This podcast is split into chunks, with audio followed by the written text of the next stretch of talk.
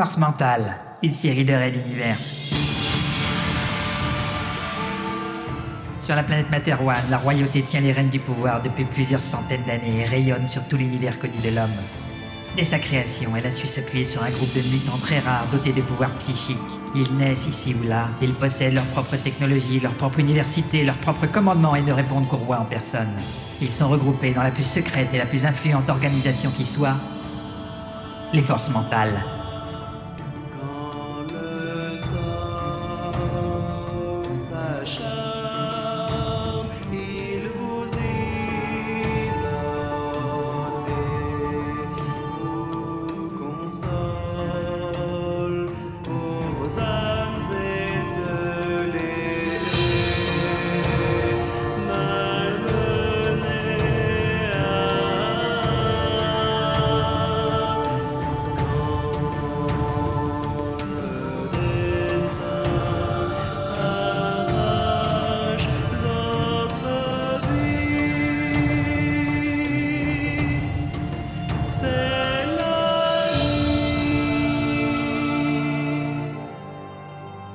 Leurs missions multiples les amènent à parcourir plaines et galaxies pour abattre ou sauver, détruire ou pacifier, mais toujours défendre l'intérêt de la couronne. Venez suivre avec nous leurs aventures.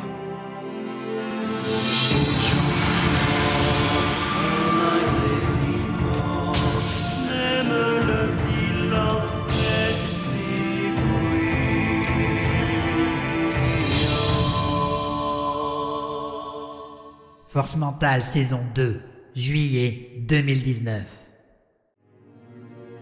Surveillez constamment sa tension et son activité cérébrale durant les 20 prochaines heures. Je vous le confie. Angilbe, Non, va-t'en Angilbe, Angilbe, Angilbe. Je- Non, laisse-moi, je ne peux pas bouger, je, je suis paralysé. Attends, tu n'existes pas, je t'ai tué. Red Universe, chapitre 29.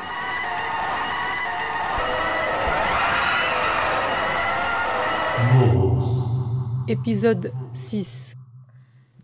Tu ne peux pas hanter mon esprit.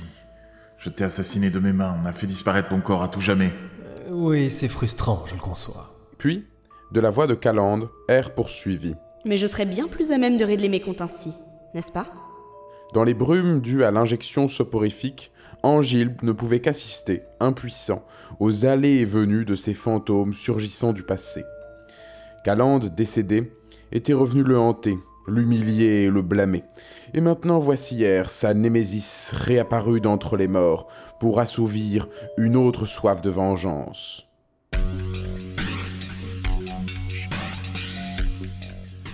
Monsieur R reprit visiblement ennuyé par tous ces organes pendouillants. C'est très gênant de se sentir vidé de l'intérieur. En plus, ça décolline comme tout. Attends.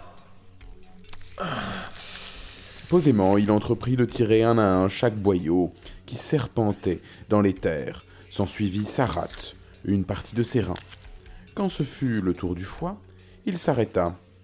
Relevant la tête vers Angilbe, il demanda Veux-tu un morceau?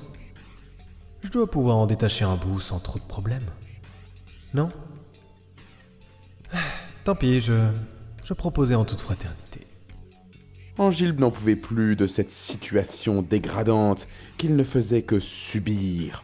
Dégradante? Réagit soudain R, l'air particulièrement amusé. Tu veux une situation dégradante, frérot? C'est pourtant simple.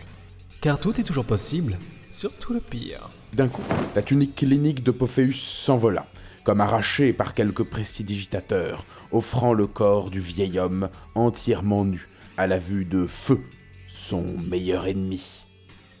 Celui-ci laissa s'échapper un rire sarcastique, tendant le doigt vers l'entrejambe. Les affres de la vieillesse ne t'ont pas épargné, vieille branche. Je vois pourtant pendre, ici, un organe des mieux dimensionnés. N'aurais-tu pas du sang tropicalien dans ta famille maternelle? Vu que du côté paternel nous sommes à égalité, Il inspira puis reprit, comme dépité. Je n'ai pas la chance d'avoir de telles mensurations. Ce sont les gamins que tu violais qui devaient moyennement apprécier. C'est un cauchemar cria Pophéus, la voix tremblante de rage comme de frustration. Va-t'en toi aussi Calendère, allez-vous-en tous Hum, hum, pas encore. Il est prévu de te tuer, tu te souviens Mais avant, laisse-moi t'offrir un cadeau. Ensuite, faire un peu de justice, puis... Disparais Sans répondre, R se déplaça lentement vers le haut pour pivoter à l'horizontale. Il tenait ses bras serrés contre lui, maintenant fermé autant que possible sa plaie béante. Arrivé à la verticale du chancelier, il descendit très progressivement, s'approchant centimètre après centimètre du corps nu de son demi-frère.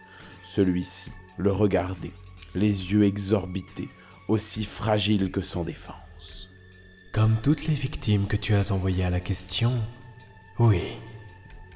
Se retrouver soumis aux caprices d'autres ne te voulant que du mal, ressentir avant la torture ce moment de frayeur où l'on sent confusément qu'il n'existe plus de barrière entre soi et son geôlier.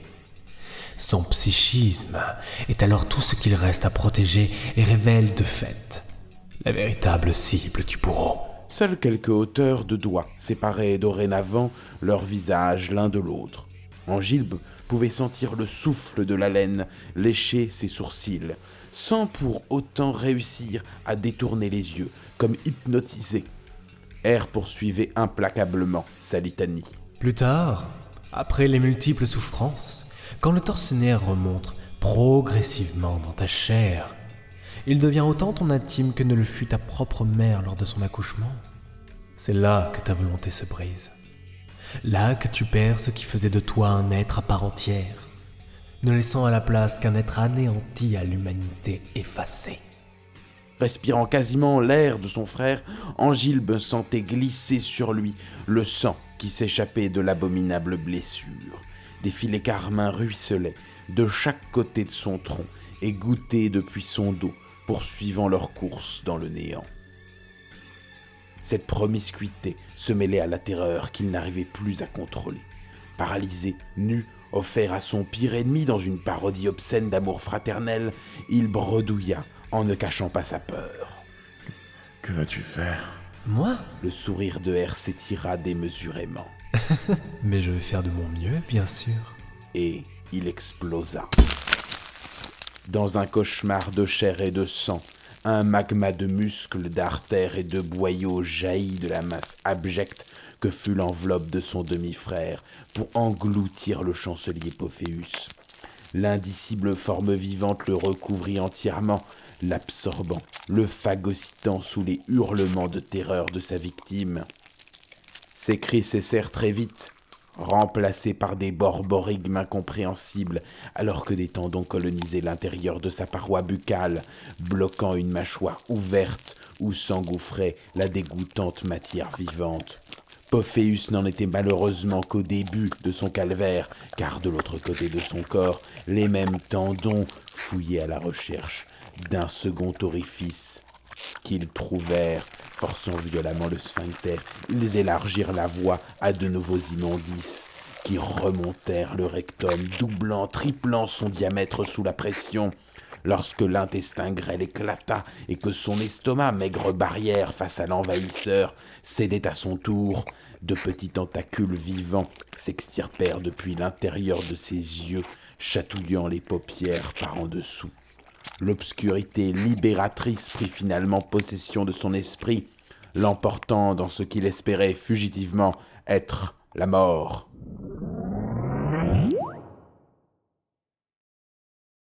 Mais il n'en fut rien.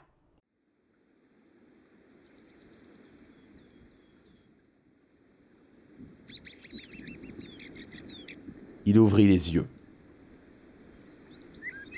Au milieu d'une prairie verdoyante, sous un doux soleil d'été, Angilbe Pophéus se tenait debout, habillé de manière commune, d'un simple pantalon de ville et d'une chemise rosée. La brise caressait ses derniers cheveux, et l'odeur du colza emplissait les narines de ses élans printaniers. Sa première réaction fut de protéger son regard de cette lumière intense dans laquelle baignait la scène bucolique. Ce ne fut qu'une fois ses pupilles habituées que vint le frapper la présence d'une vieille bâtisse à une centaine de mètres de lui. Rien qu'un ancien hangar fait de planches, rendu instable avec le temps et le manque d'entretien. je, co- je Je connais cet endroit. murmura-t-il pour lui-même. Il scruta ces petites collines lointaines où des bois couvraient une partie de l'horizon, marqués de nuages cotonneux. Quelques groupes d'oiseaux migrateurs, des caille-poulpes, lui semblait-il, traversaient le firmament en quête d'un habitat en cette fin de printemps. Aucune trace de Monsieur R, aucun morceau infâme de viande qui voudrait le dévorer. Rien que la campagne où les fleurs de pissenlit éclosaient en boules dufteuses dont le vent disperserait les soies. Un petit cri remonta la prairie jusqu'à lui. Cela venait du hangar. Un second, puis un troisième. Angilbe identifia aisément des éclats de plaisir. L'habitude. Une ou plusieurs personnes semblaient se donner du bon temps à l'abri des planches pourries. Reconnais-tu ce paradis? Fit la voix de Calande dans son dos. Il sursauta et se retourna face à une adolescente aux cheveux roux, tombant en boucle sur ses épaules, et un nez retroussé, pailleté de taches de rousseur. Un peu plus petite que lui, elle portait une blouse de peintre couverte d'éclaboussures colorées, et ses chaussures grossières n'étaient qu'un patchwork arc-en-ciel. Un pinceau dégoulinant pendait dans sa main droite, tandis que l'autre reposait en point au creux de ses reins. L'air mutin de la jeune fille finit de déverrouiller la mémoire d'Angilbe. Ce lieu, cette fille, c'était. Mais Allah Oui, mon grand loup. répondit la voix de Calandre Auré. Dans un déhanchement provocateur, elle pointa son index en direction de son propre visage. Ce fut un tout autre timbre qui reprit, celui qu'Angilbe n'avait plus entendu depuis si longtemps. Ne suis-je pas le meilleur moment de ton existence? Arrêt d'univers.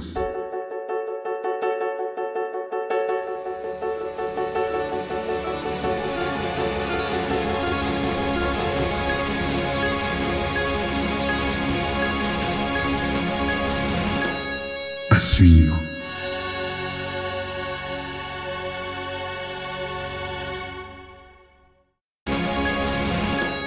À suivre.